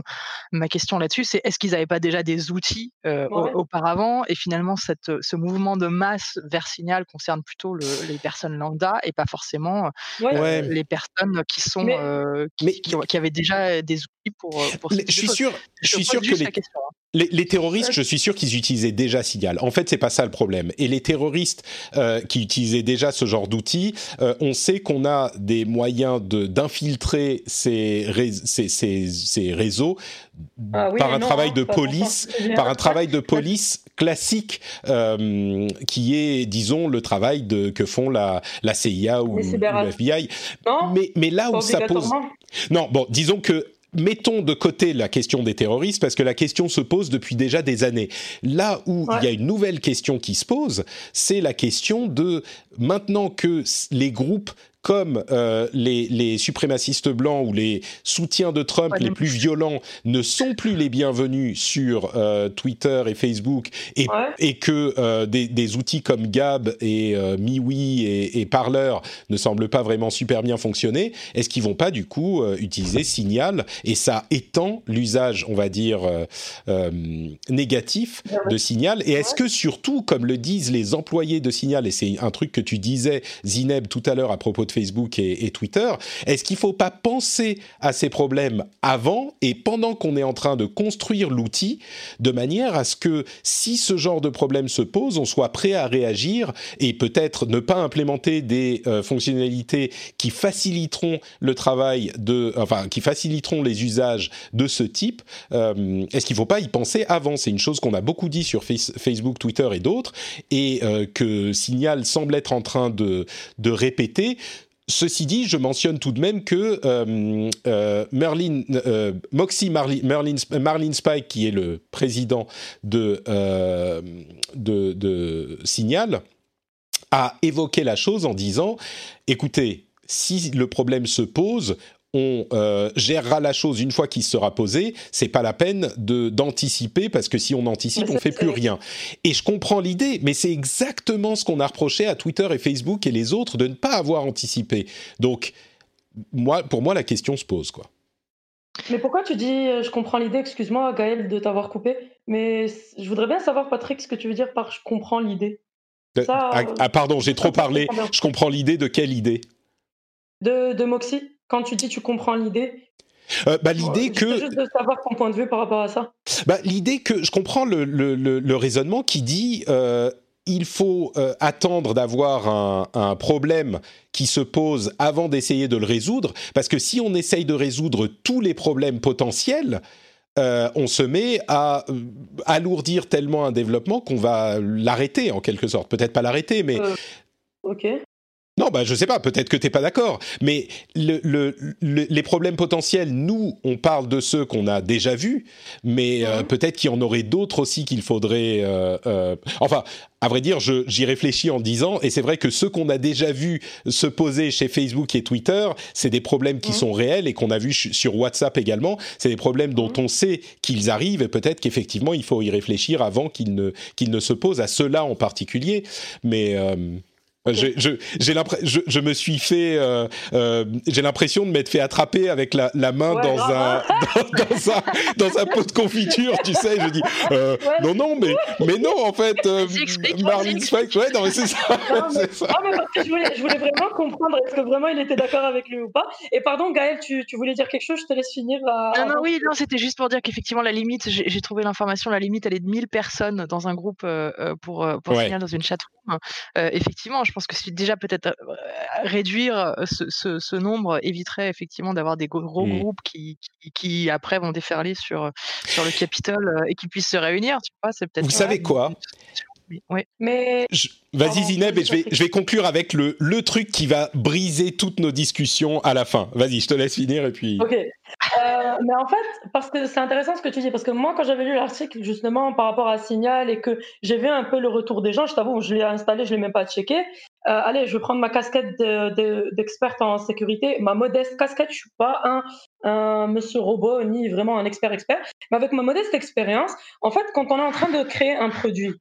euh, parce que ça reste quand même que ce soit un logiciel, une application, un site web, on est en train de parler d'un produit avec une interface, avec des utilisateurs.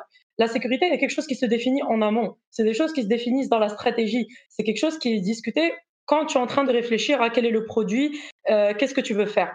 Au niveau de Signal, il faut garder en tête quelque chose de très important. Ok, c'est non lucratif actuellement, mais ils sont quand même en train d'avoir un- une hausse de plus de 300% d'utilisateurs. Ils sont en fait euh, ils ont beaucoup de gens qui sont en train de se connecter, ils ont beaucoup de nouveaux utilisateurs et ça veut dire que pour eux, ils sont en train d'être la cible de potentiels investisseurs. Et peut-être qu'aujourd'hui, ils sont en train de faire les choses gratuitement, mais après, le business model va changer.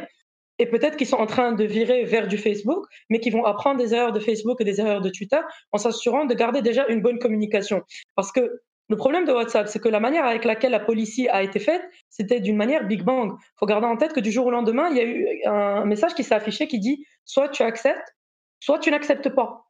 Et donc les gens, ils ont pris ça comme étant un ultimatum, mais même pas une liberté d'utilisation de leur euh, de WhatsApp ou de leur information. Et qu'encore une fois, le méchant Facebook a, a pris le contrôle de leur téléphone et qu'il les a forcés à, à faire ça. Et c'est pour ça qu'ils ont tous viré vers le signal. Mmh. Ce qui, ce est je un tout petit peu hypocrite parce que, euh, et, et je me jette la pierre la première, qui euh, installe une appli et lit les CGU avant de l'installer hein.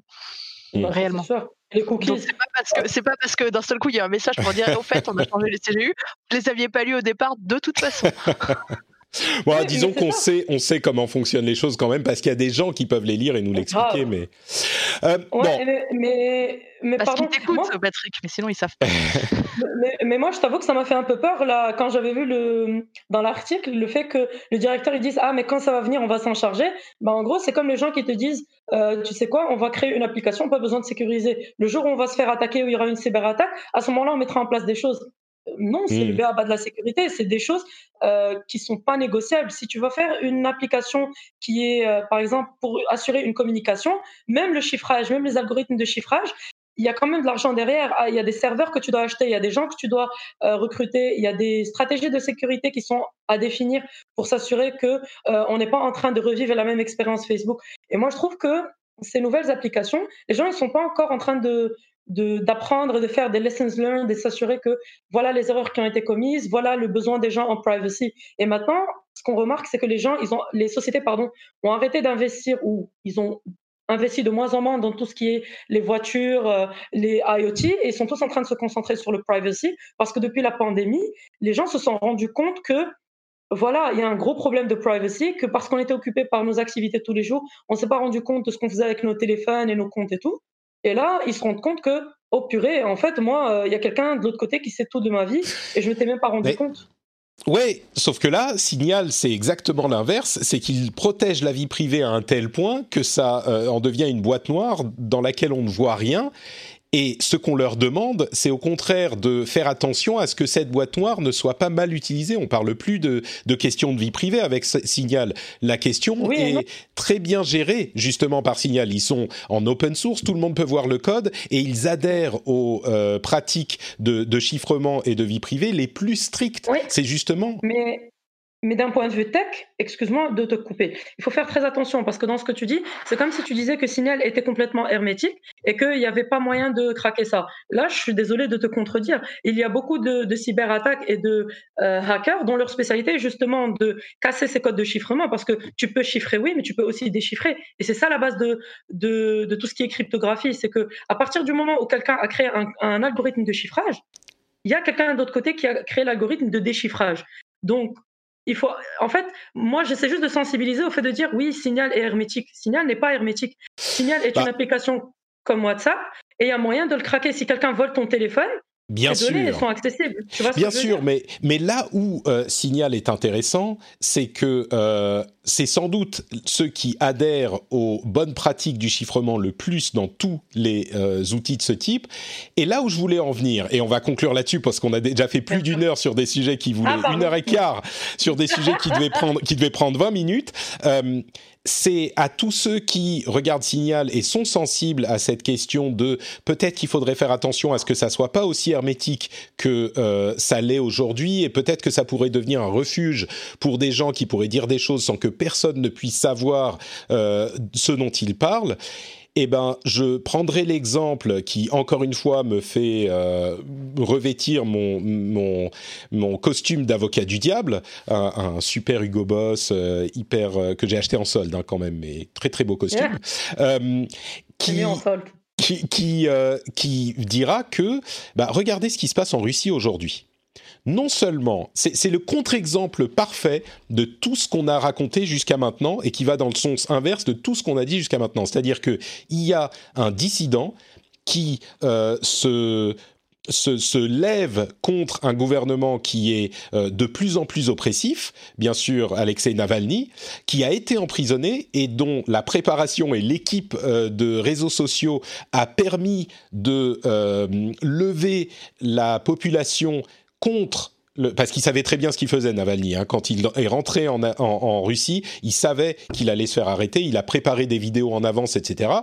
Et qui a permis d'amener euh, l'information à la population par les réseaux sociaux et la population aujourd'hui s'organise pour manifester contre le gouvernement par milliers et par milliers, des milliers d'ailleurs se font arrêter, et pour communiquer entre eux, euh, rappelez-vous, peut-être que vous ne le savez pas, mais le gouvernement euh, russe a imposé aux sociétés euh, de la tech d'avoir leurs serveurs en Russie, notamment Twitter, Facebook, etc. Alors il y a aussi VContact, mais qui est russe à la base, donc ils avaient déjà leurs serveurs en Russie. Donc, le gouvernement, si les sociétés suivent ces règles, peut avoir accès aux serveurs et on se doute bien que s'ils ont fait ça, c'est pour pouvoir savoir ce qui se passe sur ces réseaux sociaux. Et du coup, les gens qui veulent communiquer et s'organiser pour aller manifester, s'ils veulent le faire de manière un petit peu sécurisée, ils ont besoin d'utiliser un outil qui va être véritablement euh, sécurisé, comme Signal, dont les euh, métadonnées ne peuvent pas être utilisées parce que les métadonnées, si vous ne savez pas de quoi il s'agit, on peut savoir quel numéro appelle quel numéro sur WhatsApp, par exemple, si on a accès à ces métadonnées, comme c'est le cas de Facebook, et si Facebook a ses serveurs en Russie, eh ben peut-être que le gouvernement russe a accès à ces données aussi. Signal, personne n'y a accès. Et donc, si on a euh, trouvé une personne qui fait partie d'un groupe de, de manifestants, eh ben, on peut aller voir quelle personne il a contacté de tel à tel moment sur euh, WhatsApp. C'est pas le cas sur Signal. Donc, c'est un outil qui permet à des euh, personnes de euh, euh, de, de s'organiser pour contester le pouvoir en place. Et la communication de Navalny, qui est aujourd'hui en prison, se fait entièrement par les réseaux sociaux, évidemment, et par son équipe de, de campagne. Donc, à la fois les réseaux sociaux qu'on critiquait à l'instant et les euh, outils comme Signal dont on parle depuis tout à l'heure sont utiles dans des situations qu'on approuverait, je pense, dans nos pays occidentaux, là où on a passé 1h15 à les critiquer jusqu'à maintenant. Donc, je ne sais pas quelle est la conclusion de ça. Je crois que la conclusion, c'est peut-être que chaque cas est différent et qu'il faut euh, juger chaque cas différemment. Euh, mais la solution, en tout cas, moi, j'en ai toujours pas, ni pour euh, Twitter, ni pour Facebook, ni pour Signal, ni pour rien du tout. Quoi. Donc, quand même, eux, ils n'en ont pas. Bah, c'est ça le problème. Moi, moi... moi, je dirais juste que, euh, en fait, il faut un peu faire attention à la mésinformation et s'éduquer numériquement, vraiment. Hein. Ouais. C'est vraiment Très bonne conclusion, Zineb. Tout à fait. Écoutez, écoutez le, le rendez-vous tech, euh, mettez vos enfants sur les outils fournis par Coude, euh, tout ça c'est idéal. Bon, voilà. Écoutez, euh, vraiment, c'est un épisode qui est, qui est passionnant. Je pense qu'on va devoir euh, s'arrêter un moment parce que euh, j'avais plein d'autres sujets dont je voulais parler. Peut-être qu'on va les évoquer très très très rapidement parce que ça me ferait de la peine de pas en parler du tout. Mais euh, avant ça, je vais quand même vous rappeler. Vous savez quoi? On va passer la promo. Euh, on va passer la promo euh, sur euh, Patreon.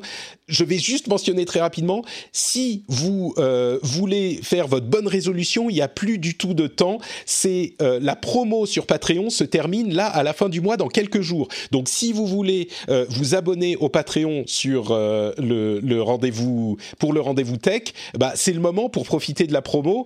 Euh, elle disparaît. Bien sûr, vous garderez le tarif préférentiel euh, si vous êtes abonné avant la fin du mois. Mais si vous le faites pas, c'est fini. Donc J'en parle depuis des semaines et des semaines. Maintenant, c'est le moment. Il faut le faire maintenant. Euh, mais bon, je vais évoquer rapidement quelques sujets en plus. Le euh, Google a euh, trouvé un accord avec les organismes de presse en France pour partager une partie de leurs revenus quand ils utilisent leur contenu dans Google News.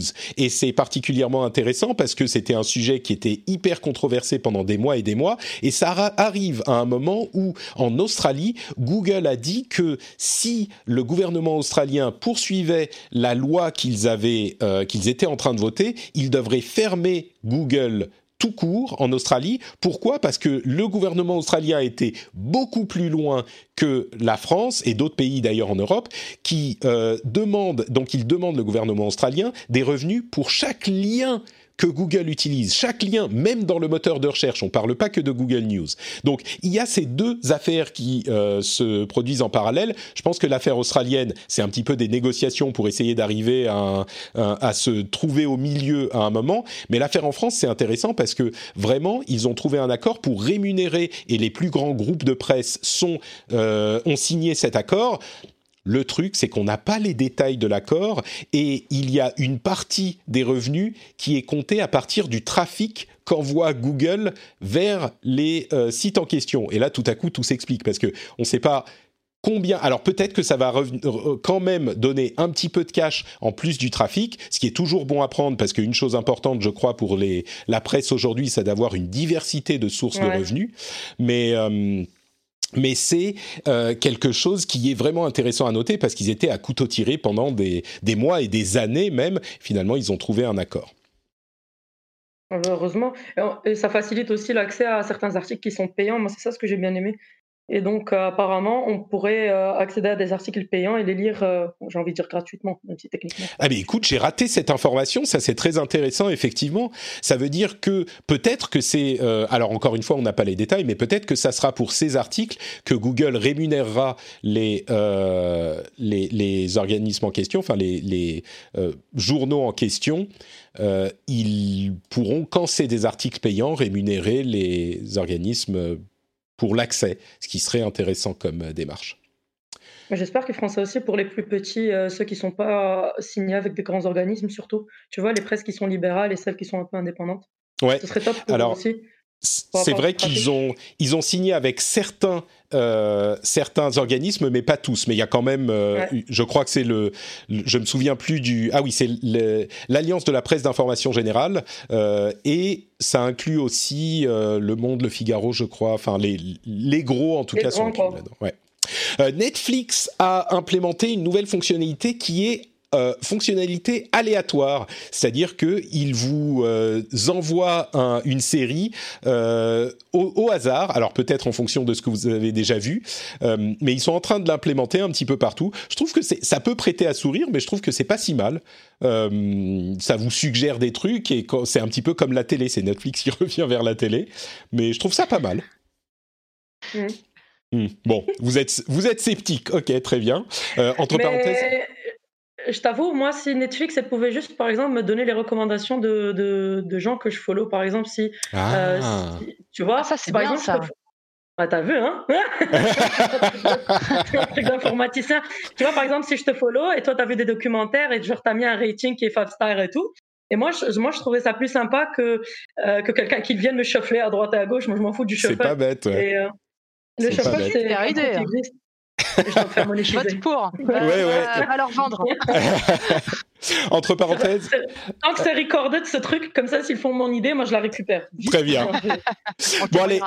Euh, un autre sujet que je voulais évoquer aussi, c'est celui de Clubhouse, qui est un réseau social dont on a déjà parlé dans l'émission, euh, qui est un réseau social qui ouvre en fait des euh, des voix, des, des salles de vocales. Et donc, n'importe qui peut ouvrir une salle vocale et vous pouvez écouter ce qui s'y dit, un petit peu comme de la radio, et vous pouvez intervenir en, en levant la main virtuellement. Euh, et il y a tout plein de salles différentes qui sont ouvertes. Et euh, c'est un réseau qui est utilisé beaucoup dans la Silicon Valley. Et ils ont levé de l'argent. Ils sont à, je crois, 100 millions de capitalisation aujourd'hui. Et ils sont encore en... euh, pardon, ils ont levé 100 millions à 1 milliard de capitalisation. Euh, ils sont encore en bêta privée. J'essaye d'avoir une invitation, c'est un petit peu compliqué, mais euh, c'est un réseau social qui est intéressant. À mon avis, il y a eu un emballement qui s'est créé sur le réseau. Évidemment, il y a des problèmes de modération. Vous pouvez même pas imaginer. Enfin, si, vous pouvez imaginer ce que ça pourrait donner avec de la voix. Mais euh, Encore une fois. mais je pense, moi, qu'il y a eu un emballement au niveau de Clubhouse parce qu'il y a beaucoup de VC qui ont vu passer le, la caravane de euh, TikTok et qui se sont dit, OK, il faut pas qu'on rate le prochain. Et c'est vrai qu'il n'y a pas eu de réseau social qui a euh, réussi à euh, euh, bien formaliser la communication à l'oral. Et donc peut-être que Clubhouse y arrivera. Il y a d'ailleurs une fonctionnalité équivalente qui, qui arrive dans Twitter, qui est en cours de test, euh, qui s'appelle Spaces, je crois. Mais c'est intéressant de voir qu'il y a une sorte de, de, de comment dire d'ébullition autour de ce réseau. Moi, j'ai bien aimé le concept d'être proche des célébrités. Ouais, C'était cool. Et de c'est- discuter de différents sujets, de sauter de droite à gauche. Ça, Mm. c'était cool. Ouais, c'est c'est une idée qui est franchement séduisante. Alors il y a des gens qui vont dire ah mais il y a des- déjà Twitch, il y a déjà euh, d'autres moyens de faire ça. Ils n'auront pas forcément tort, mais c'est vraiment la forme, le format, l'interface même qui peut moduler l'utilisation et qui peut en faire euh, un succès ou pas. Euh, Quand Facebook est arrivé ou quand Twitter est arrivé, il était déjà possible de s'envoyer des messages ou de, mais c'était pas exactement de la même manière. Donc ça peut vraiment jouer le, le format. Euh, on, on vous rassure, Jack Ma est bien en vie. Euh, il a refait surface hein, il y a quelques il y a quelques semaines ou quelques jours même. Donc il est bien en vie. hein, il s'est juste intelligemment un petit peu euh, euh, effacé. Et je vais le mettre dans les, les- la, la hum, newsletter.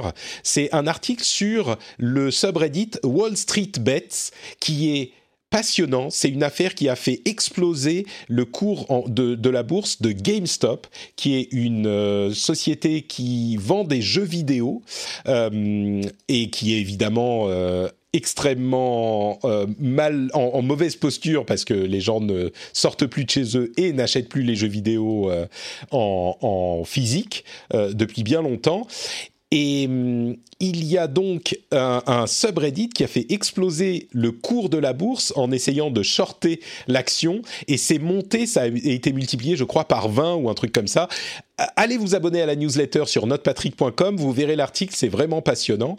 Euh, J'ai quelques autres articles également qui seront euh, intéressants aussi à, à suivre et je crois qu'on va s'arrêter là. Il y avait quelques autres sujets que euh, je voulais évoquer, mais on va les laisser pour peut-être une autre fois parce que l'émission est déjà très très longue. On va faire quand même pour les patriotes un after show où je vous parlerai de la suite de mes aventures de PC. Vous allez voir, ça va être absolument passionnant si vous êtes patriote. Il s'est passé des trucs de fou avec mon nouveau PC que qui avait des, histoires. Ceux qui ont suivi dans euh, le rendez-vous jeu ont euh, su que c'était vraiment quelque chose d'incroyable. Mais pour ce qui est du rendez-vous tech, on va s'arrêter là. C'était une émission vraiment, vraiment intéressante. J'aimerais vous remercier toutes les deux très chaleureusement de votre euh, participation et de vos avis éclairés. Avant de se quitter, si les auditeurs en veulent plus, est-ce que, bah, on va commencer par Gaël peut-être, est-ce que tu peux nous dire où on peut te retrouver? Écoute, moi, c'est toujours avec coude, donc c'est euh, coude.fr et tout ce qui va avec euh, un coude. Donc euh, sur Twitter, coude underscore fr, la page Facebook sur coude. Oui, je suis encore sur Facebook. Euh, L'hypocrisie, madame, l'hypocrisie. Mais je suis encore sur WhatsApp aussi. Hein. Ouais, J'avais Signal hein. depuis longtemps, moi, depuis un peu plus longtemps que ça. Donc voilà, vous pouvez me retrouver sur Signal, mais, euh, mais cherchez-moi bien. Et puis euh, euh, tous, les, tous les réseaux sociaux, euh, dès que vous tapez coude, C-O-O-D, vous me retrouvez. Voilà. Et pour à- à initier vos enfants et les éduquer à la, la chose À faire la technologique, différence entre un réseau social et de la source d'information, par exemple. c'est vous trouverez les outils sur coude et on mettra le lien le lien vers le compte de Gaël dans les notes de l'émission. Ça sera le cas pour Zineb aussi, mais est-ce que tu peux nous dire où on peut te retrouver sur le net s'il te plaît également? Ouais, bien sûr. Alors sur euh, Twitter, c'est Lil Geekette, donc euh, aussi simple que ça. Et j'ai aussi un blog où je fais tout ce qui est des critiques euh, littéraires et j'écris des articles un peu tech. Donc c'est www. Donc c'est Da Curly Amazon, donc DA Curly cheveux curly Amazon parce que comme tu peux le voir, je suis une combattante de l'IT.com. Et pareil pour pour Instagram. Et j'ai gardé bien sûr Instagram, son Da Curly Amazon aussi. Comme ça, tu sais. Et j'ai aussi WhatsApp. Et là, pour c'est un numéro de téléphone privé, par contre. Écoute, on mettra le lien vers le Twitter qui lui est public dans les notes de l'émission. Merci beaucoup pour ta participation, Zineb. Je te donnerai le lien du blog aussi. Il me faut des followers. Ça marche, ça marche. Et merci pour à moi, c'est pour euh, l'invitation. mais Et avec merci pour la conversation. Et merci à toi, Gaël. C'était vraiment un réel plaisir. Merci Zineb. Merci. Zineb. Merci Patrick. Euh, pour ma part, je vais quand même vous dire où vous pouvez me retrouver aussi. C'est Note Patrick sur Twitter, Facebook et Instagram. Vous pouvez aussi aller sur notepatrick.com pour euh, les liens vers toutes les émissions. Euh, si vous voulez d'ailleurs écouter la fin, euh, que vous êtes euh, patriote et que vous voulez écouter la fin de l'émission, bah, vous pouvez l'avoir sur le podcast privé dont le lien est dans votre compte Patreon. Vous pouvez en avoir les instructions. Demandez-moi, je vous les donnerai, mais je pense que la plupart d'entre vous déjà abonné. Et justement, puisqu'on parle de Patreon, n'oubliez pas que vous pouvez soutenir l'émission sur patreon.com slash rdvtech et profiter encore pendant quelques jours à peine de la promotion Bonne Résolution. Si vous voulez soutenir une émission que vous appréciez et que c'est votre bonne résolution, ou pas d'ailleurs, vous pouvez le faire sur patreon.com slash rdvtech. Le lien est dans les notes de l'émission. Vous pouvez le faire sur votre téléphone mobile sur votre euh, navigateur web quand vous rentrez chez vous, ou si vous êtes déjà chez vous, hein, c'est très simple. Et la promotion s'arrête euh, fin du mois.